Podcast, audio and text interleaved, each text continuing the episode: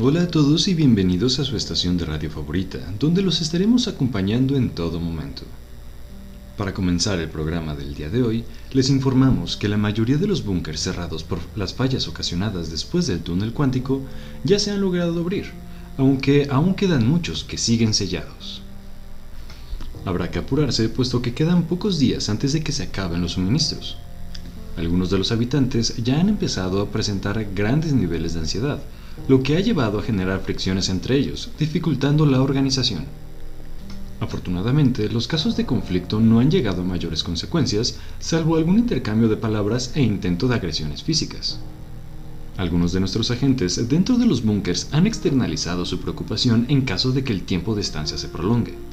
Comentan que ya se han empezado a formar grupos con características particulares, incluso hasta podría decirse que ya tienen hasta sus respectivas personalidades. Y esto no es un suceso aislado. De hecho, se ha repetido sistemáticamente en la gran mayoría de los casos, y solo unos pocos han logrado mantener el orden. Dentro de estos grupos formados suelen destacar varios tipos. Uno se caracteriza por tener un ambiente informal. Suele iniciar con las personas que son el principal núcleo de desorganización. Tienden a desafiar la autoridad viendo por sus propios intereses. Normalmente siguen una estructura jerárquica donde el que tiene la última palabra es el líder y sus seguidores obedecen sin reprochar, ya sea por lealtad o por miedo. A los miembros de este grupo los han denominado irónicamente como los anarquistas. Por otro lado, hay otro grupo que se caracteriza por una organización más vertical. Suelen ver por el bien común, aunque requieren de la colaboración general para poder cumplir con sus objetivos. Para este grupo llega a ser muy importante seguir las normas para mantener el orden. A este se le ha denominado como el grupo normativo. Y también existe un tercer grupo, cuya afinidad con los otros dos depende de la influencia que tengan.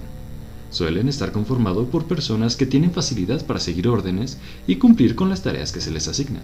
Suelen ser poco propositivos, aunque muy dispuestos.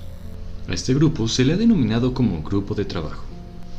Y así como existen grupos, también hay otros subgrupos que se han formado dentro de cada uno, aunque suelen variar dependiendo las condiciones en las que se encuentran.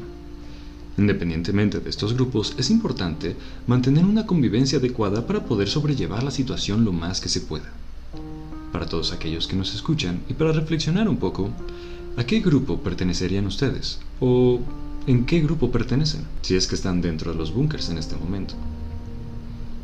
En otras noticias, la comunidad M ha dado mucho de qué hablar en los últimos días.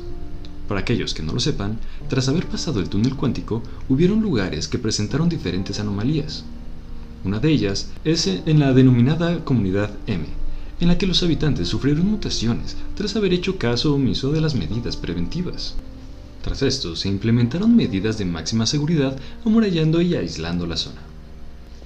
Tras analizar el entorno, se observó que por cada 15 mutantes hay un solo habitante.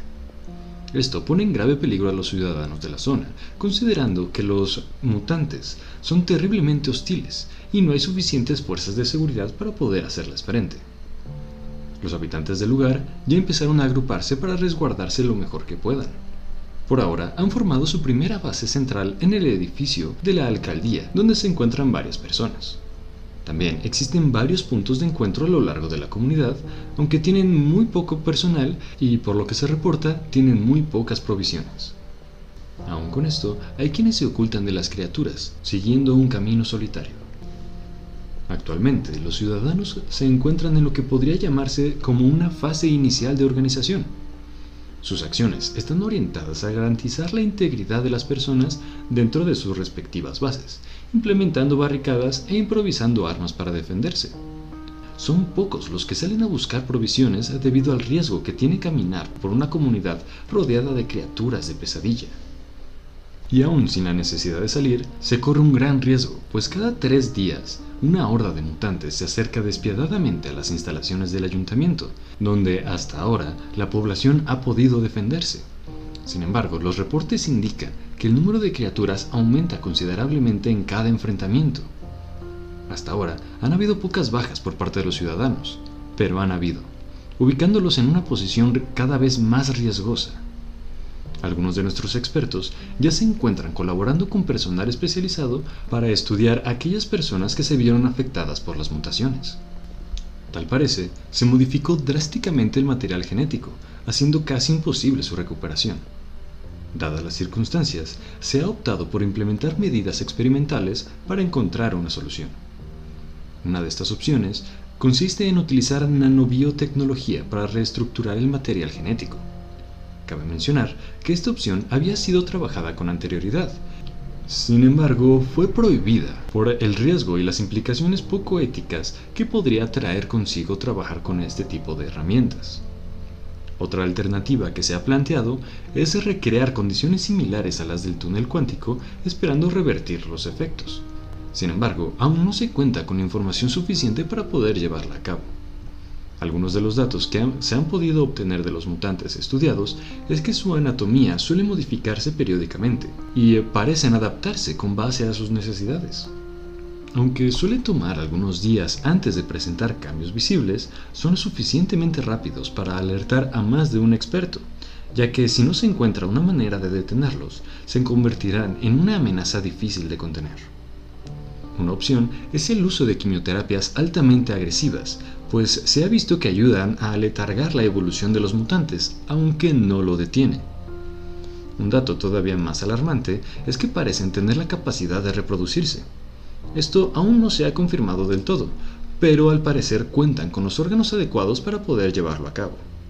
Si este fuera el caso, las medidas de contención probablemente llegarían a ser mucho más severas.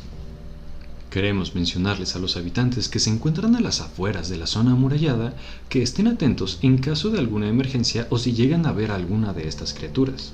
En caso de ser así, se les pide que se comuniquen lo más pronto posible con las autoridades locales. Antes de despedirnos, recuerden que estamos entrando en temporada de plagas, por lo que algunas comunidades ya están iniciando los preparativos para su festival.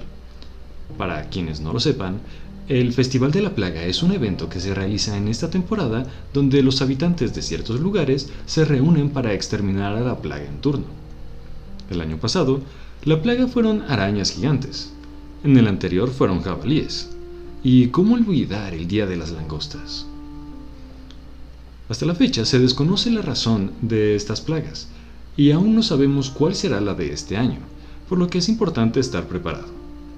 Algunos dicen que podría tratarse de salamandras.